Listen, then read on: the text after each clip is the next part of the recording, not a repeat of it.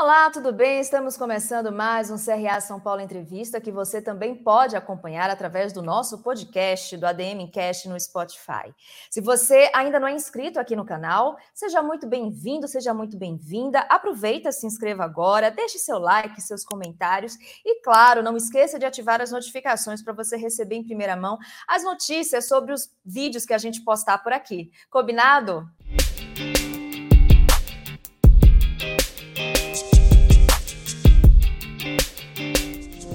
Bom, gente, quem acompanha aqui o nosso canal, em especial o CRA São Paulo Entrevista, já deve estar acostumado que quando nós consideramos um assunto importante, relevante, uma tendência mesmo para a área da gestão, da administração, a gente traz ele sobre diferentes pontos de vistas, né?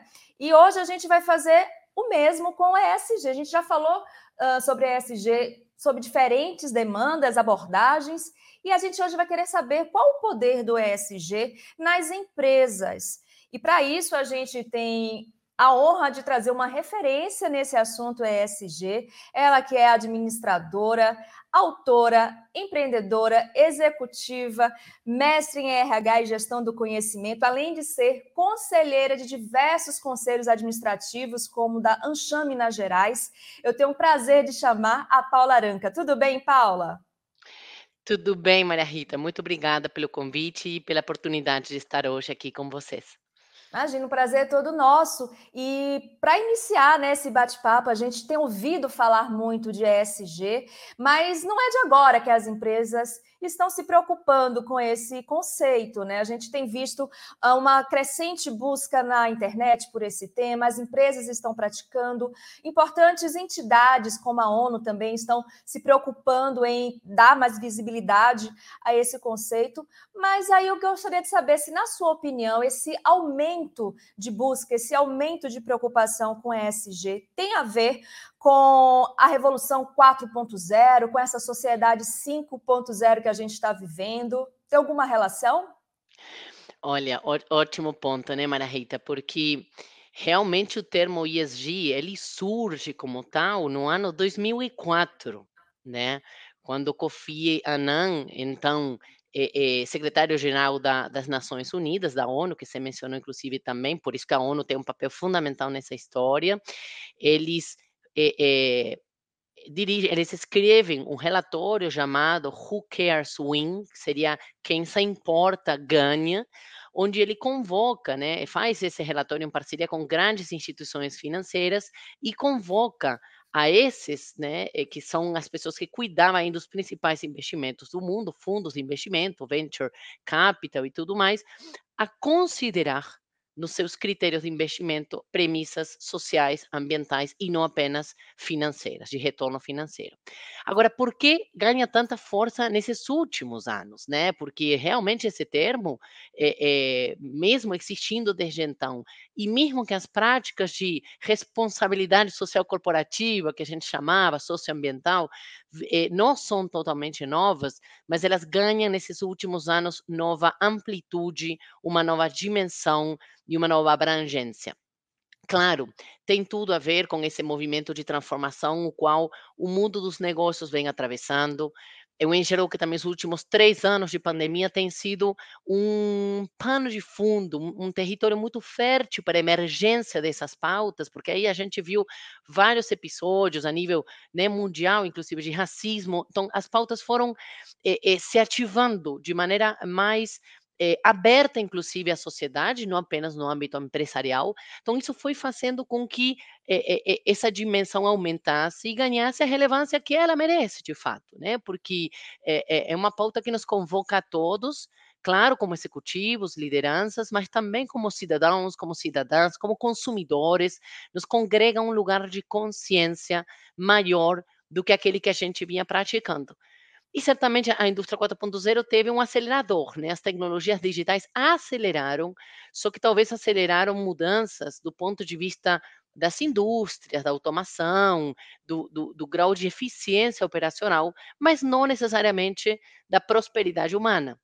Não necessariamente da é, é, contribuição à redução dos grandes problemas da humanidade que a gente pode enxergar nos 17 ODS, nos 17 Objetivos de Desenvolvimento Sustentável. E aí sim, esse termo que você citou muito bem, da sociedade 5.0, não sei se é conhecido ampliamente aqui por quem está nos assistindo, mas esse termo surge durante a pandemia. Eh, o Japão se propõe a criar um modelo onde as tecnologias digitais venham a viabilizar o endereçamento, o encaminhamento, a melhora desses, desses sete grandes objetivos que nós temos como humanidade. Então, certamente, eh, todas essas transformações que, que estão sendo aceleradas, claro, com a tecnologia, mas que vêm sendo impulsionadas por pessoas, por lideranças. A tecnologia não lidera, né? mas pessoas que vêm liderando essas pautas e vêm trazendo elas à tona, na, na, na mesa de discussão das empresas, isso tem ganhado a vida, a relevância que estamos enxergando hoje, mas, claro, ainda temos muito pela frente. Com certeza. E falando né, em liderança, como é que você está acompanhando a chegada uh, desse conceito ESG nas empresas aqui no Brasil? Por exemplo, no seu livro, que a gente vai falar mais para frente, você fala uh, uma coisa que me chamou muita atenção, que os líderes uh, parece que entenderam que não adianta mais ignorar as mudanças, que elas vão acabar acontecendo de qualquer forma. Então, é melhor uh, providenciar um terreno fértil para que as mudanças sejam feitas. Como é que você está acompanhando isso aqui no Brasil? Olha, é, o Brasil é um lugar de potência muito grande. Eu enxergo no Brasil e, e eu tenho morado fora nos Estados Unidos, na América do Norte, na América Central, em várias eh, eh, situações, em diferentes momentos do tempo.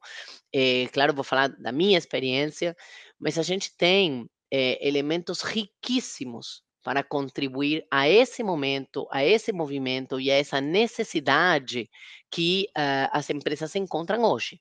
E aí, por que, que eu vou dar um destaque à palavra necessidade? Porque grandes mudanças, a mudança humana é, é muito desafiadora. O ser humano não está preparado para mudar. A gente tem no nosso cérebro ainda reptiliano um instinto a evitar a mudança, porque a mudança nos demanda que energia. Então, a gente só muda por dois motivadores, ou por necessidade ou por vontade ou porque a gente precisa ou porque a gente quer. E diante desse cenário, a liderança brasileira, o empresariado brasileiro, ele é muito empreendedor. Ele é muito criativo, ele tem uma base sólida. Eh, quando você enxerga grandes corporações brasileiras, você vê um modelo de gestão de pessoas, inclusive, muito mais rico do que às vezes a gente encontra nos Estados Unidos, países desenvolvidos, na Europa mesmo, que eu já morei lá, eh, eh, onde às vezes o vínculo é muito mais transacional eu enxergo que temos um, um, um, território fértil muito grande e lideranças muito, é, é, eu diria assim, pioneiras, inclusive, nessa pauta. Eu, eu estava sexta-feira passada é, na Fundação Dom Cabral, fiquei a semana inteira num programa de treinamento de ESG para conselheiros, né? ESG na sala do conselho. E passaram por esse foro grandes lideranças, como por exemplo o Fábio Barbosa, que foi pioneiro desse tema quando não se falava ainda né, dessa pauta.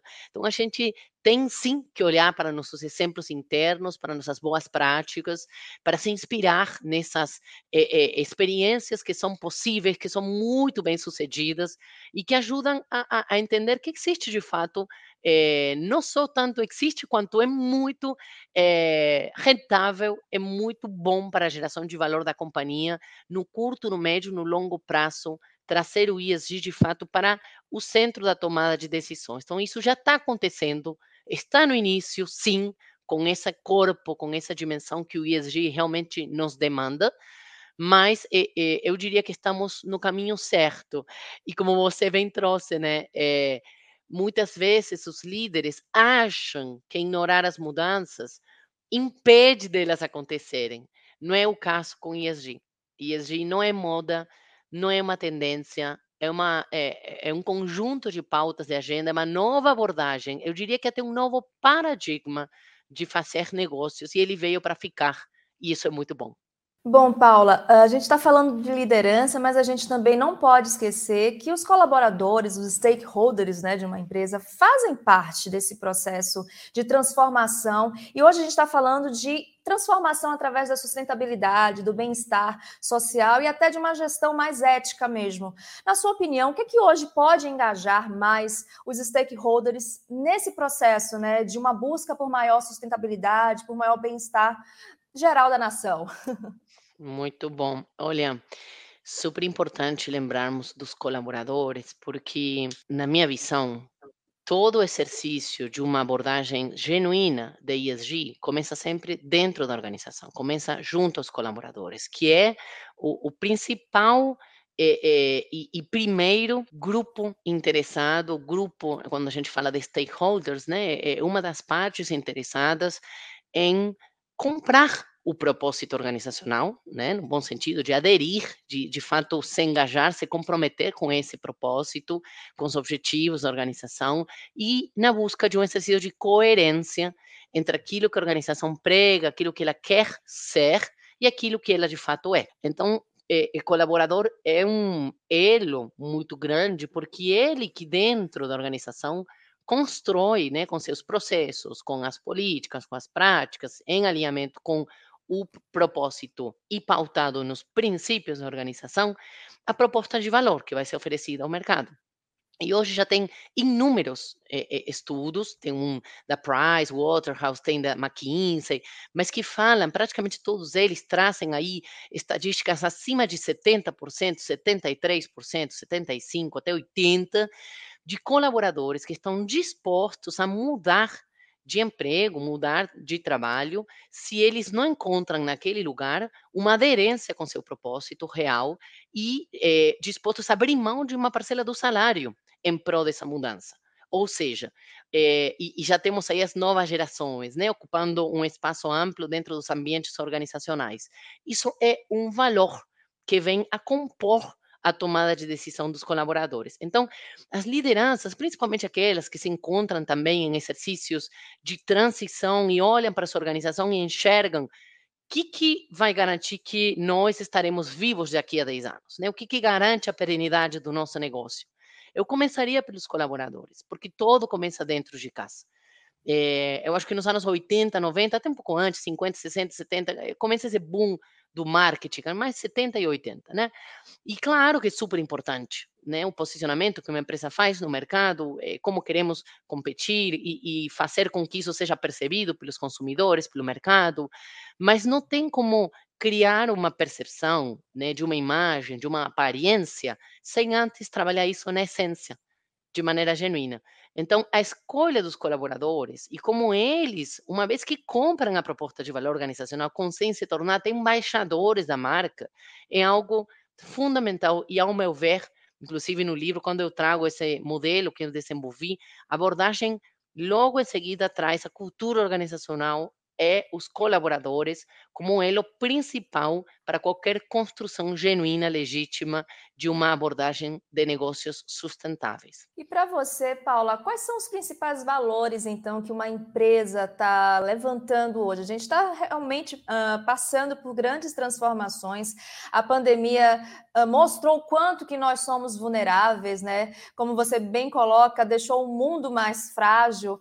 Como é que você acha que as empresas estão assimilando essas transformações? Que valores elas estão é, desenvolvendo hoje, até passando não só para seu público interno, mas também para o público externo? Boa. Olha, valor é um elemento, eh, por natureza, subjetivo. Né? Então, seria até imprudente eu falar qual que é esse único valor que, que permeia. Mas o que eu percebo é que as organizações estão começando a enxergar que não é mais suficiente jogar o jogo dos negócios com aquela visão de competitividade que estava prevalecendo até então, que era uma competitividade onde a gente queria ser a melhor empresa do mundo. Todas as empresas no seu segmento, no seu mercado, não, queremos ser os melhores, os maiores. E acho que essa máxima começa a perder sentido sozinha, não quer dizer nada, né? Ela não se sustenta.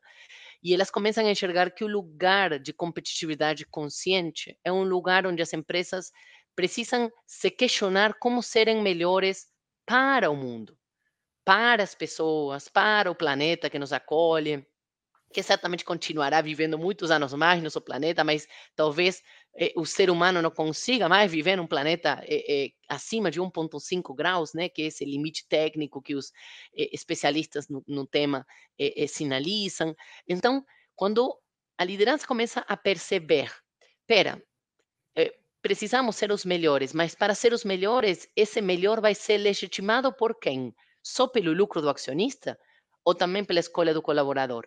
Ou também pela escolha sustentável ao longo do tempo, fiel, de, de, clientes que acreditam no nosso jeito de fazer negócios, não apenas no nosso produto ou serviço, mas na solução que a gente está oferecendo a eles, ao mercado e à sociedade. Então, as empresas que começam a dimensionar o papel que elas têm nessa história, enquanto seus colaboradores, seus clientes, seu capital, super importante os acionistas serem bem remunerados, mas eles também estão fazendo escolhas mais conscientes, né? É, suas comunidades que acolhem as atividades das organizações e como que essa competitividade está sendo aí uma ditadora de jogo mais consciente, de um jogo mais perene, aí eu enxergo que começam a prevalecer ou a serem restabelecidos alguns valores e princípios eh, que são princípios, são base para a construção. Por exemplo, respeito.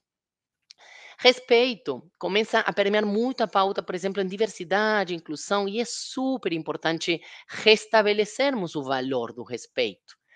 Eu tenho ouvido alguns anos atrás, quando essas pautas começaram a ganhar vida, no ambiente onde eu né, é, me encontrava, pessoas jovens principalmente, chegando e falando: Nossa, Paula, que legal, nessa organização tem respeito, que máximo. E eu chegava e falava: Não, gente, respeito não é máximo, respeito é mínimo. Então, eu acho que a gente, ao longo de séculos, de décadas, fomos perdendo alguns valores em prol de outros, em prol dessa busca do maior lucro, maior lucro, que era o que prevalecia, né? Milton Friedman prêmio Nobel de Economia falava o papel de uma organização é maximizar o lucro para seu acionista, então limitava a, a missão organizacional a esse lugar, e hoje enxergamos que não, que isso não é mais um norte, que isso tem que existir, claro, condição necessária que um negócio gere lucro e retorno para conseguir sua sustentabilidade econômica, mas não é suficiente.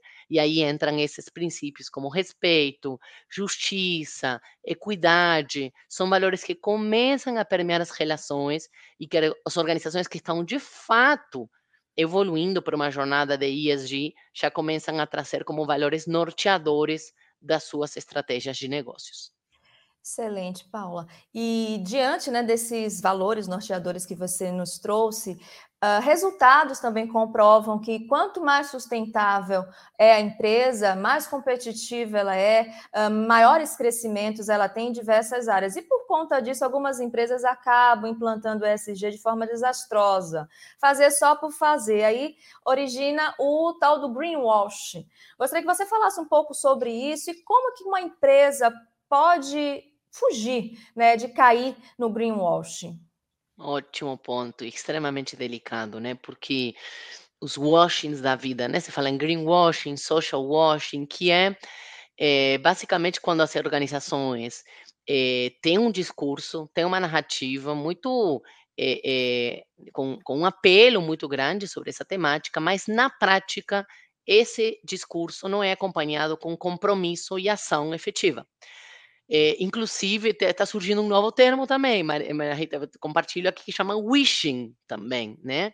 Que é o caso de organizações onde trazem seus compromissos ou metas como apenas expressões de um desejo e também não traz uma prática é, consistente.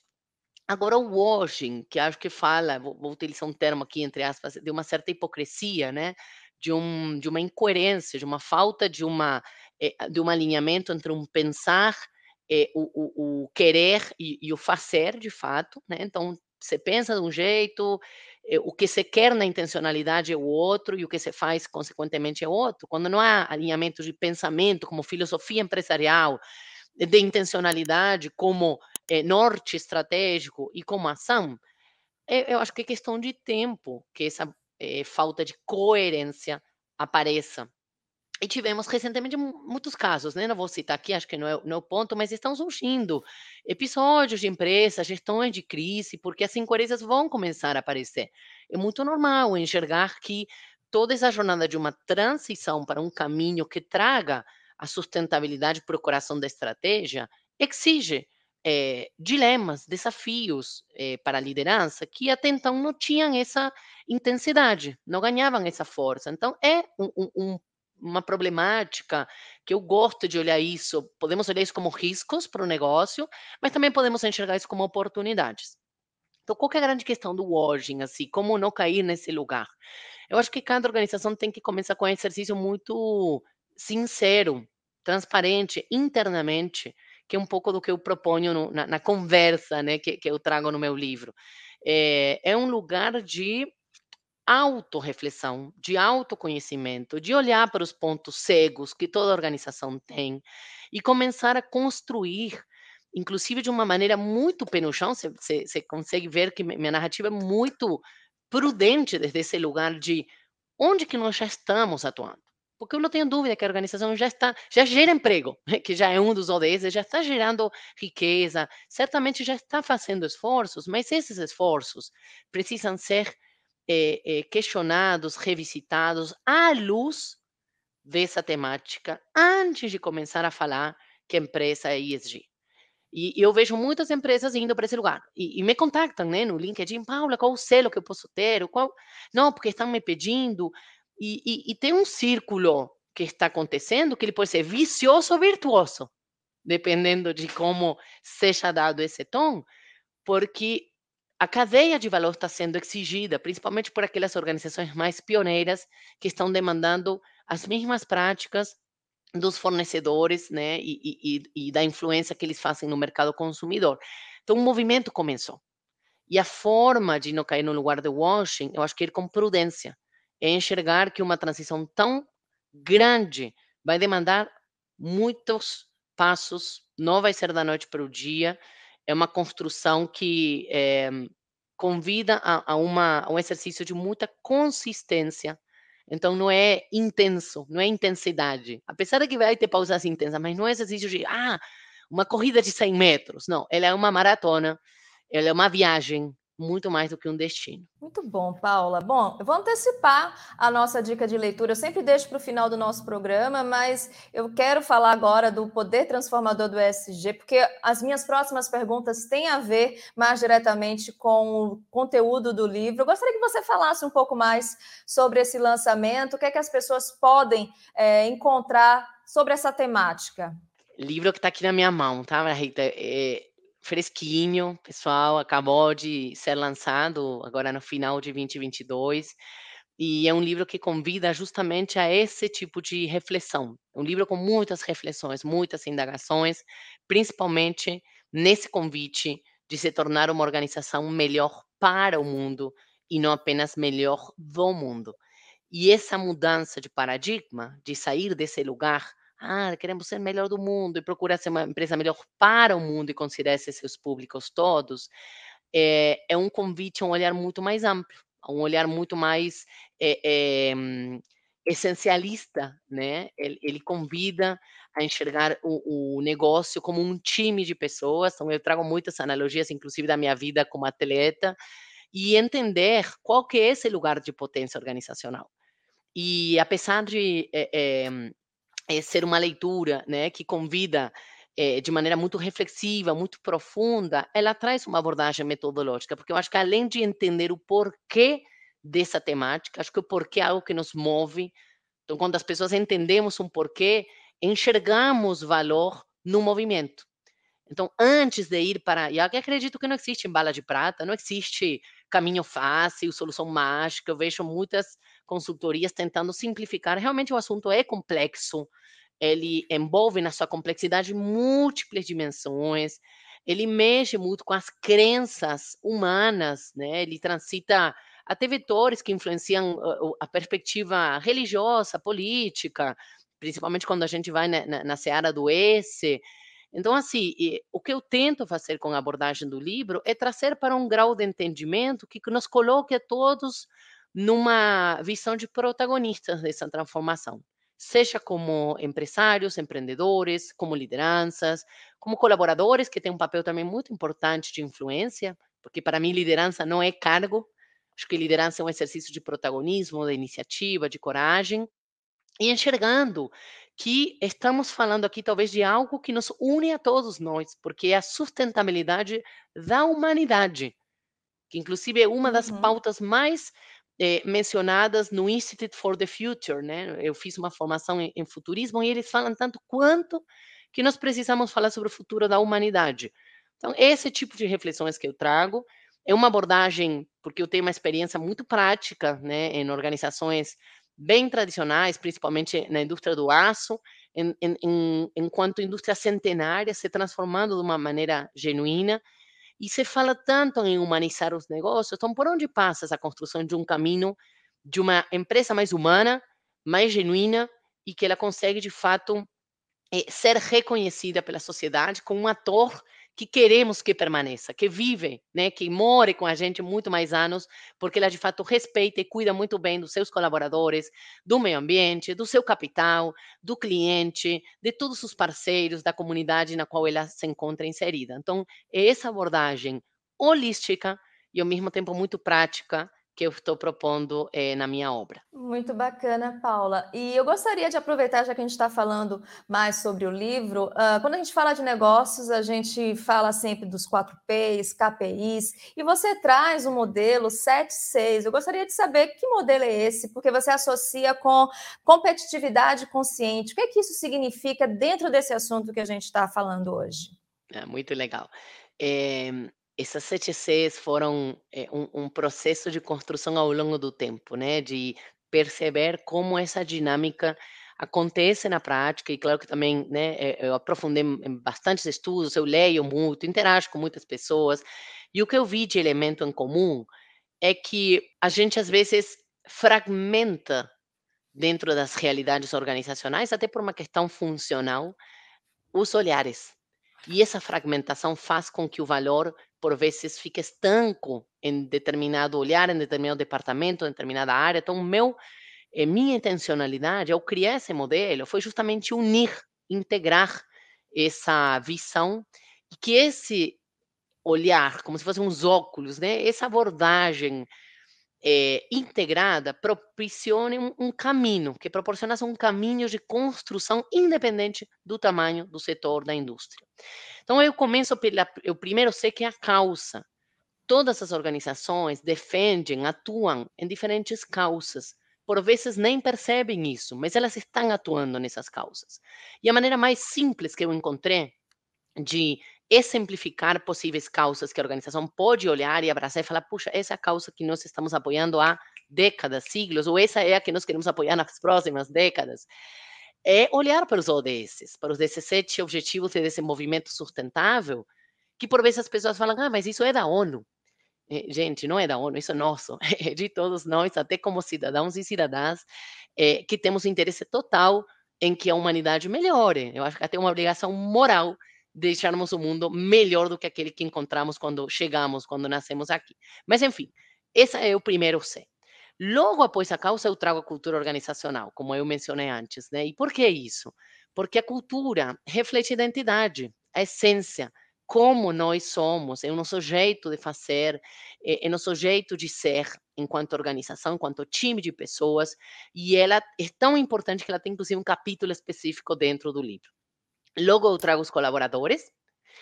Eh, se você quer interagir, você vai me, me, me, interrompendo. Podemos ir falando sobre o, sobre o. Não, tá? fica tranquila, tranquila. Tá.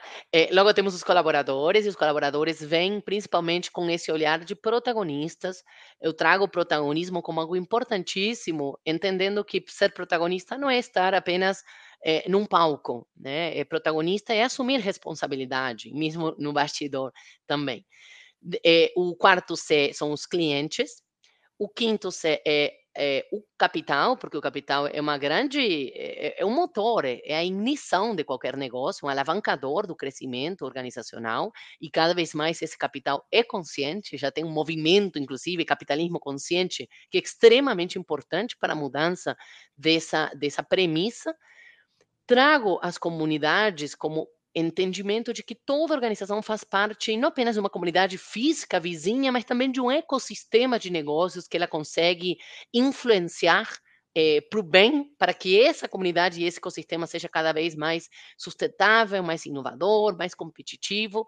E eu trago a competitividade estratégica justamente com esse olhar de como nós vamos jogar esse jogo dos negócios, porque os negócios são competitivos, né? Sabemos que existe essa grande exigência, porque no final das contas terá um, alguém no mercado escolhendo a melhor proposta de valor.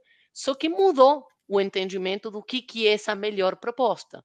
Não necessariamente é custo, é, pode ser uma proposta que se diferencia, uma proposta que traga o elemento do ESG eh, como sendo uma empresa responsável, comprometida com a construção de um mundo melhor, e isso está cada vez mais forte no poder de escolha de todos os stakeholders. Por isso que eu trago aí a abordagem de como a, a organização influencia sua cadeia de valor, como ela traz sua é, é, sua vantagem competitiva e como ela está jogando o jogo de uma maneira mais fair play, né? de uma maneira mais justa, que seja um jogo ganha-ganha e que não para ela ganhar outros na sua cadeia de valor tenham que necessariamente perder, como é o que tem acontecido de maneira predominante em vários setores, né?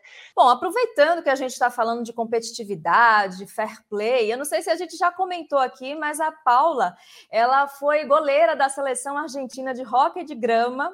Gostaria de saber, fazendo essa, é, é, essa observação para te perguntar, o ambiente corporativo ele é tão competitivo quanto o ambiente esportivo? Como é que você já pensou nisso? Já fez essa analogia?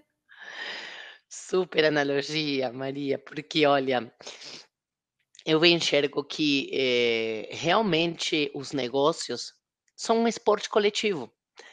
É um esporte onde existe performance, onde existe eh, o ganhar e o perder, onde existe treino, disciplina, vestir a camisa, comprometimento.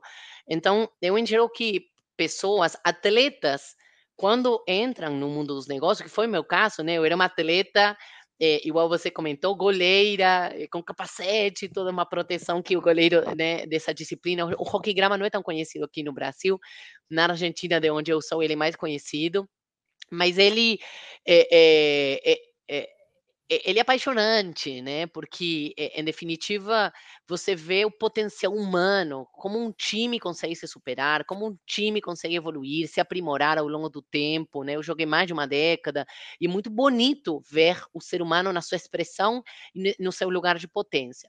Mas qual que é grande, é, é, talvez a grande mudança que eu enxergo, né, de um cenário para o outro, é, às vezes os atletas treinam muito mais, era meu caso, por paixão, não era nem por dinheiro, era uma jogadora amadora, né? Na época não era um, um, esporte profissional, então eu fazia isso até que tive muitas lesões no ombro e eu tive que parar duas cirurgias, 40 luxações, enfim, mas aquilo era uma paixão, era algo que eh, você não consegue explicar ou quantificar. Hoje a gente vê, claro, esportes profissionais e as pessoas com, tendo eh, sua fonte de ingresso se tornaram do atletas. Quando eu me torno atleta corporativa, que foi lá em, é, é, com 17 anos eu já estava trabalhando, mas eu entro assim numa grande corporação que foi ArcelorMittal com 22 anos. Eu vi uma analogia muito grande, muito, muito grande. E uma das principais foi a importância de aprender a perder. Eu acho que isso no esporte a gente trabalha muito bem, principalmente como goleira, porque goleiro recebe gol. Você vai perder, eventualmente vai acontecer, vai ter é, jogos que o, o concorrente ganhou. E claro que isso traz muita fonte de aprendizado. O erro é uma fonte de aprendizado. Eu lembro aquela situação com meu treinador que eu estava com uma frustração imensa, natural do ser humano quando perde e tal. E um dia me falou algo que me, me revelou, algo que eu nunca tinha percebido. Falou, Paula, esse gol te ensinou como você vai aprimorar agora essa jogada para que nunca mais aconteça e você ofereça um gol diferente para o seu time. Você vai voltar a errar mas você tem que evitar errar da mesma maneira. Olha que poderoso aquilo, que profundo. Então, aquilo, é, no ambiente dos negócios, aplica a mesma lógica. Se os negócios querem se superar, evoluir é, e, ao longo do tempo se tornar relevantes, eles precisam inovar. Eles precisam se reinventar, fazer diferente. E nesse fazer diferente, fazer cada vez melhor, existe o risco do erro. O erro vai fazer parte dessa jornada, vai ter gol, vão, vão levar gol. Agora, como é que aprendemos com os gols que levamos dentro do ambiente organizacional? Eu enxergo que ainda o gol o levado, né, o erro, é muito mais condenado do que utilizado como fonte de aprendizado. Então, tem os, os tabuleiros de controle, né? Tem uns farolzinhos vermelhos e tal. E, nossa, a gente, é, é, é, por vezes, procura o culpado. Não, não estou falando de todas as realidades, algumas já estão mais evoluídas. Acho que o grande salto evolutivo se dá quando o time de pessoas, esportistas né, ou atletas corporativos, conseguem enxergar no erro uma oportunidade da gente se tornar melhor. E, ao mesmo tempo, perceber que o, o, concorrente mais importante não é outro que está lá no mercado. Claro que precisamos monitorar, fazer uma inteligência competitiva, mas precisamos enxergar que o nosso principal concorrente é quem nós fomos ontem. E uhum. se a gente uhum. consegue olhar eh, quem nós fomos ontem e hoje nos tornarmos melhores e trabalhar um objetivo de aprimoramento e amanhã um outro e amanhã um outro, é, é, uau, não tem limite a evolução humana que faz desse exercício de humildade, de superação e, e de evolução contínua a sua jornada, né? Não, olha que grande dica, né? A Paula está deixando aqui para gente. E fiquem com essa mensagem, porque é importante a gente praticar, né? Exercitar esse lado de sempre estar aprendendo. Você, inclusive, se considera uma eterna aprendiz, sempre está aprendendo coisas novas, aprendendo com os erros. A gente está vivendo num mundo que é o permanente learning, né? Aprendizado contínuo. Eu gostaria de saber, Paula, como é que você está conseguindo assimilar tantas informações? Como é que fica seu dia a dia para você conseguir absorver, né? Tudo isso que a gente tem recebido, tanto pela internet, como também nas suas consultorias, palestras? Olha, a gente está vivendo, né, Maria Rita, a era da infoxicação, né? tem tanta informação que é uma intoxicação de conteúdo, de. É, é, então, nessa era do conhecimento, a gente tem que olhar o lado positivo. Acho que o, o grande oportunidade que nós temos, a grande oportunidade, é saber fazer uma boa curadoria, porque também tem isso, né? Com tanta oportunidade de compartilhar esse conhecimento, tem muito conhecimento superficial, é, com zero profundidade, sem vivência, sem aprofundamento é, teórico, conceitual, tão importante, né? Os modelos teóricos para nos ajudar a entender a realidade. Então, eu enxergo muito valor na conexão do mundo das ideias com o mundo real. É, por isso que eu me considero uma aprendiz, mas também me considero assim uma. É, é, falo alguns termos em inglês, mas traduzo, porque alguns deles refletem dreamer doer, né? uma, uma sonhadora realizadora. Eu gosto de pensar em ideais, em elementos que nos movem como é, é, sonhos, como objetivos, como ambições humanas, mas que a gente possa realizar, possa construir esses futuros melhores. Então, meu processo de aprendizagem, que eu me considero assim uma, uma aprendiz, eu não sei se necessariamente se dá por adquirir novos conhecimentos, que sim, eu sou muito curiosa, eu leio bastante, eu tento simplificar e, e compartilhar, eu, eu, faço questão de compartilhar nas minhas redes, em vários lugares, no meu livro, nas consultorias, palestras, eh, aulas, mas principalmente é, é, tentando ampliar a visão de mundo. Isso é o que me move. Eu, eu, já morei em seis países diferentes, eu gosto de conhecer pessoas diferentes, de backgrounds diferentes, porque não existe uma verdade, não existe um único mundo. Acho que existem tantas verdades, tantos mundos, quanto observadores têm para vivenciar esse mundo. E a partir dessa premissa, eu sempre tento me colocar com esse chapeuzinho, né, o botãozinho aqui de de aprendiz, porque diante de uma situação a gente pode adotar esses dois grandes mindset. Ou eu chego numa situação e penso, não, eu, eu já sei, ah, mas isso eu já aprendi, não, eu já estudei, eu já tenho um diploma, eu já, eu já, já, já.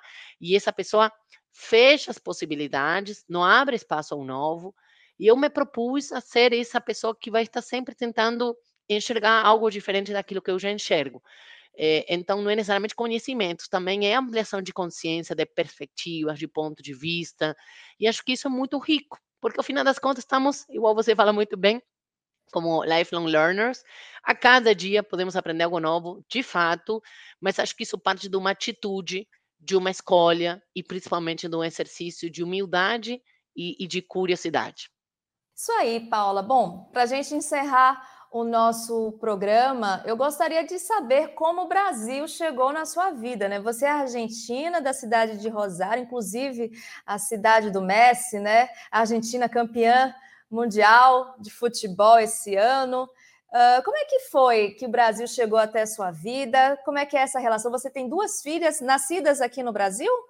Isso. É, olha, eu tenho amigas que, que brincam comigo e falam assim, Paula, você é a mais brasileira das argentinas que eu já conheço. É, de fato, é, o Brasil faz parte da minha vida, eu escolhi é, morar aqui, né? É uma escolha de vida. Faz 12 anos que eu estou aqui. Na época eu trabalhava na ArcelorMittal e eu estava em Rosário, igual você falou, morei sempre lá até os 28 anos e surge o convite de ir morar na Europa. Né, dentro do grupo tinha uma oportunidade de ser expatriada. E a princípio era um convite por dois, três anos. Então eu fui morar em Madrid, trabalhei em Luxemburgo, no País Vasco e tal. E surge uma oportunidade no Brasil também dentro da empresa. E na ocasião, né, meu marido também, né, trabalhava na ArcelorMittal, trabalha até hoje, ele lá, a gente se conheceu dentro da empresa e conseguimos conciliar uma carreira dupla, onde essa oportunidade aconteceu tanto para ele quanto para mim. Foi algo, né, realmente, eh, sempre estou com muita gratidão por ter tido essa possibilidade.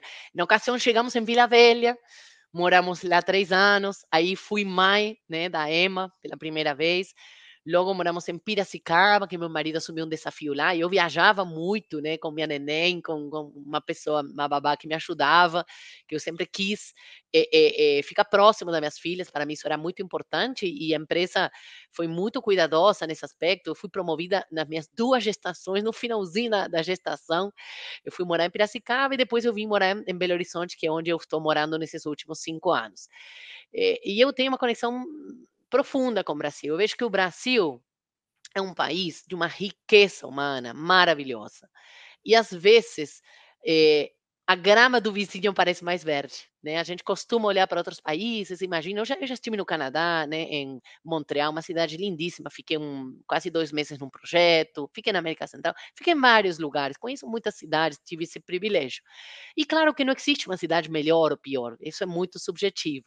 Mas aqui eu me senti muito mais acolhida do que na Europa, por exemplo, né, ou, ou do que nos Estados Unidos. Acho que tem um calor, tem um, um, um algo do brasileiro, e claro que tem muitos Brasis dentro do Brasil, né? Porque o Brasil é um país de dimensão continental, de uma riqueza cultural maravilhosa, mas tem algo gostoso que é uma alegria de viver, que eu me enxerguei, inclusive, às vezes um pouco mais do que eu enxergo do argentino, né, no tango, uhum. né, só comparar a música, né, o tango, amo a Argentina, né, sou de fortes raízes, tenho minha família lá, grandes amigos, é, mas me encontrei morando aqui. Minhas filhas são super brasileiras, super, super. Tanto é que elas falam melhor o português do que espanhol. Eu quis criar elas de um jeito que fossem, né, amando sua terra e, e, e o contexto onde elas fazem parte. Então é essa a nossa realidade e eu te confesso que jamais na minha vida imaginei isso, né? Justamente por essa rivalidade antiga do futebol que escutava, é, né? Maradona. Eu até comecei essa pergunta falando um pouco, né, da Copa do Mundo, enfim, porque a gente tem essa rivalidade no futebol, super, mas somos irmãos, né? Super. Brasil é. e Argentina tá muito próximo, não só fisicamente, mas muita coisa, né? Uma história Sim. muito muito longa que nos une. Esse isso aí, eu acredito profundamente nisso que você traz. Eh, o que nos une é muito mais do que nos diferencia. E acho que se o ser humano aprende, dentro do seu processo evolutivo, abraçar as diferenças, que não precisam cair no campo do julgamento, que fazem parte justamente da riqueza, da construção de ideias melhores, de empresas melhores, de um mundo melhor, e e sempre na premissa do que nos une, que nos une o amor, nos une o querermos ser felizes, nos une a necessidade humana de, de cuidarmos um dos outros e de sermos cuidados, de sermos amados. É, eu acho que esses temas podem parecer clichê, entre aspas, mas não são. Tem tudo a ver com negócios. Acho que a gente precisa falar, sim, de amor. Precisa falar de quanto que isso afeta a geração de valor. Estamos falando em negócios, que é ganhar dinheiro? Sim, mas o dinheiro para melhorar a prosperidade humana, para melhorar a felicidade uhum. humana. Então, quando a gente consegue conectar isso tudo, você percebe que existe sim, e tem vários exemplos, de empresas pautadas na ética, na integridade, na criatividade, na imaginação, que são qualidades humanas que as máquinas nunca vão copiar. E que nesse processo, né, na era do chat GPT, onde as máquinas estão se tornando super boas em fazer, talvez esse seja nosso momento como humanos, né, da gente se tornarmos melhor, nos tornarmos melhores em ser.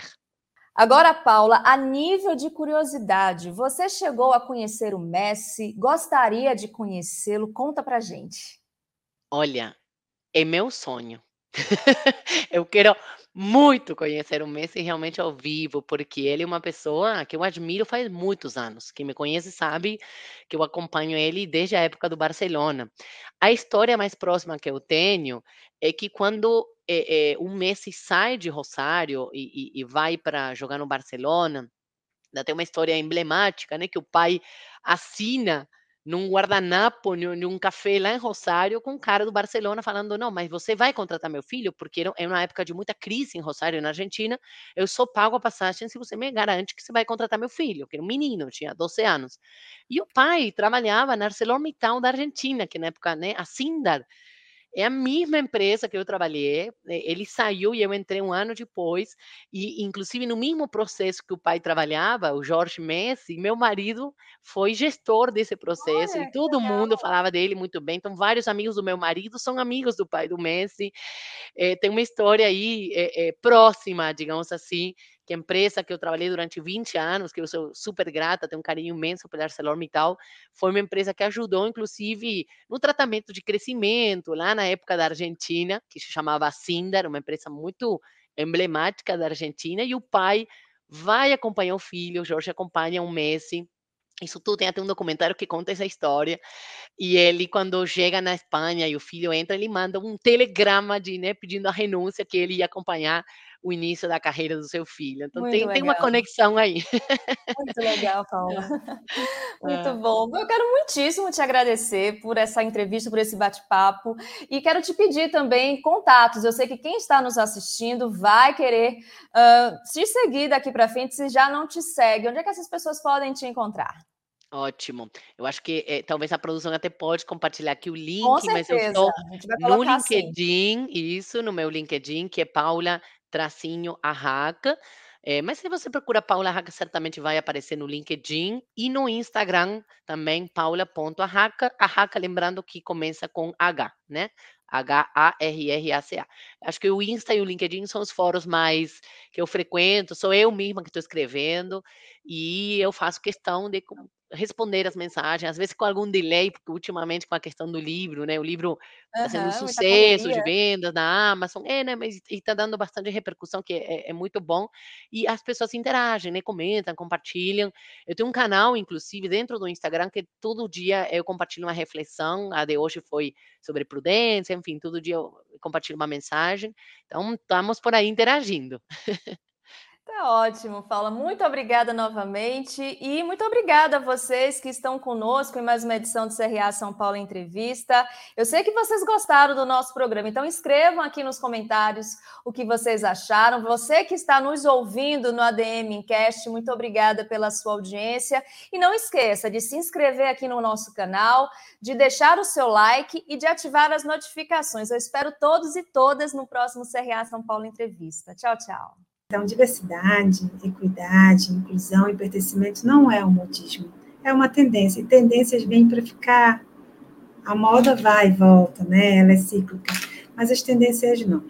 Então, para que um RH seja sustentável, para que ele de fato seja um, um RH estratégico que tem influência no negócio, ele precisa entender que as singularidades, né, que a pluralidade